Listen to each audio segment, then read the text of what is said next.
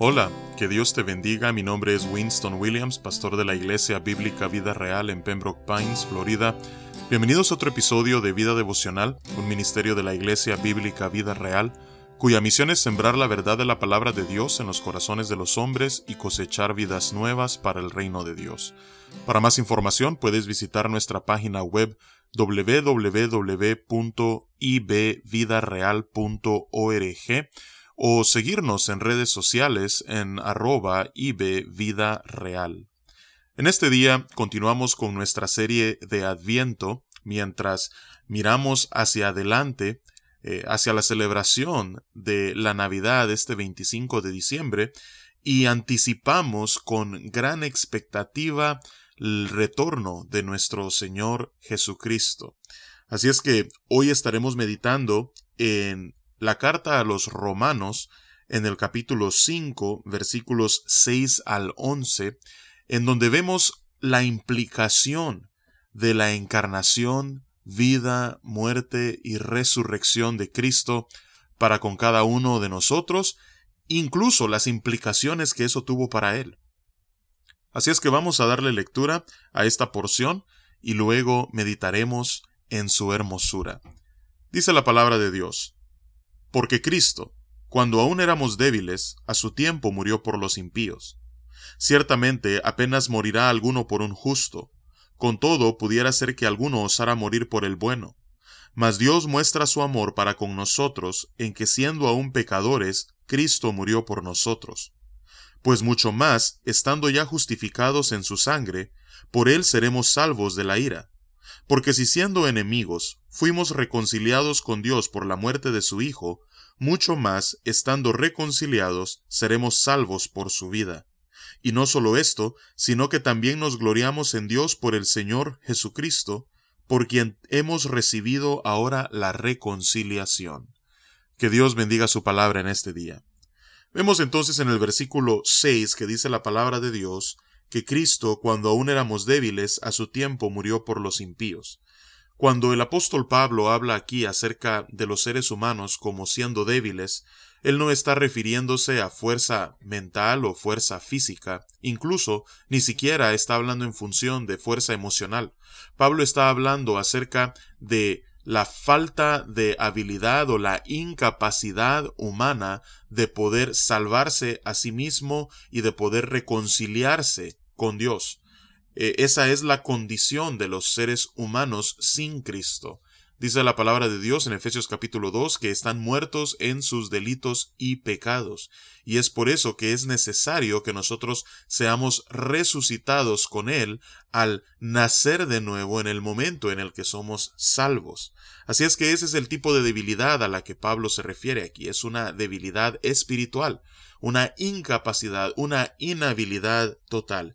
Pero estando en esa condición, como alguien que está atado de pies y manos en las profundidades del mar sin la posibilidad alguna de poder salvarse.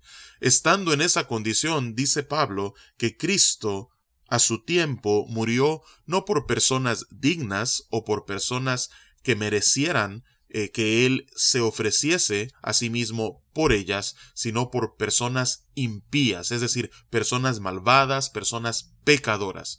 Así es que Cristo descendió a las profundidades del mar y nos rescató a nosotros que éramos impíos y que estábamos totalmente incapacitados.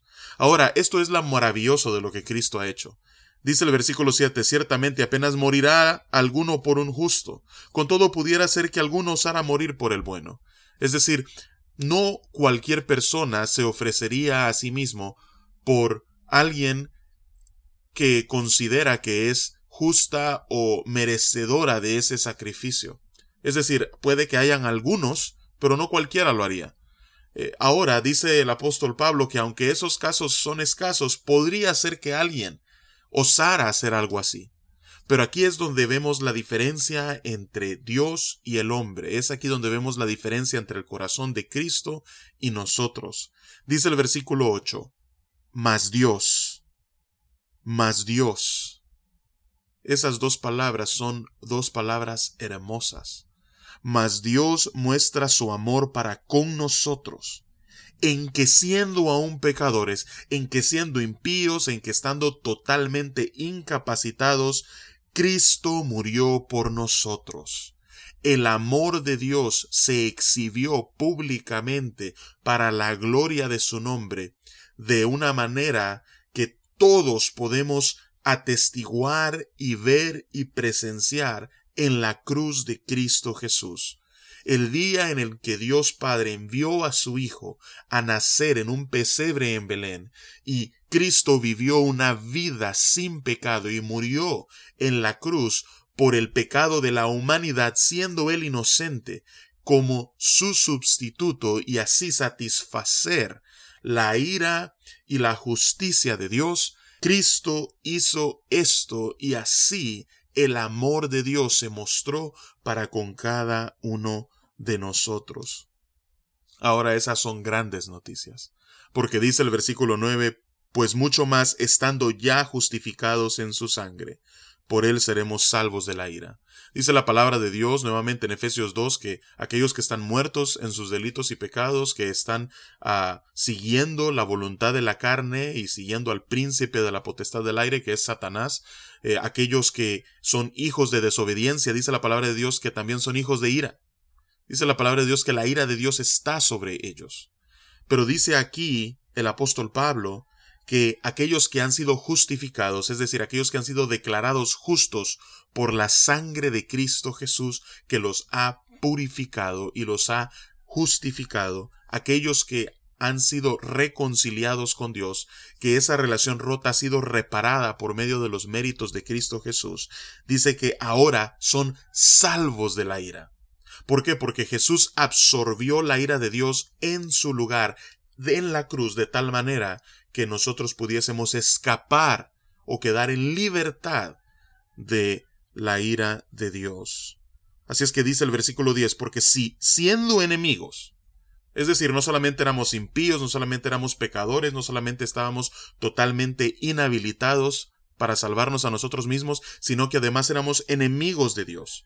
Pero dice el versículo 10, pero si siendo aún enemigos fuimos reconciliados con Dios por la muerte de su Hijo, mucho más estando ya reconciliados, habiendo sido declarados justos, estando a cuentas con Dios y esa relación reparada, seremos salvos por su vida. Si Dios eligió amarnos cuando aún éramos sus enemigos, cuánto más no nos salvará ahora siendo ya hijos suyos y habiendo sido reconciliados con Él. Y dice el versículo 11, y no solo esto, sino que también nos gloriamos en Dios por el Señor nuestro Jesucristo, por quien hemos recibido ahora la reconciliación. Estas son las buenas nuevas de la Navidad, que el Hijo de Dios se hizo hombre en la persona de Cristo Jesús al nacer en un pesebre en Belén Efrata, tal como lo profetizó Miqueas, y al nacer y vivir esa vida sin pecado para satisfacer la justicia de Dios, y morir en la cruz para pagar por la pena de tu pecado y de mi pecado, al nosotros creer no solamente que Jesús murió como nuestro sustituto, sino que además tres días después fue alzado de entre los muertos, si nosotros nos arrepentimos de nuestros pecados y creemos en Jesús. Dice la palabra de Dios que somos salvos de la ira, dice la palabra de Dios que somos salvos por su vida, dice la palabra de Dios que hemos sido reconciliados con Dios. Esas son las buenas nuevas de la Navidad. Y eso es lo que celebramos en esta época, el nacimiento de nuestro Señor y suficiente Salvador que vino para reconciliarnos con Dios.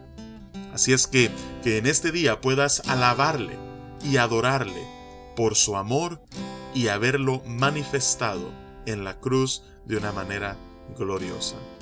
Que Dios te bendiga y con su favor nos encontraremos mañana.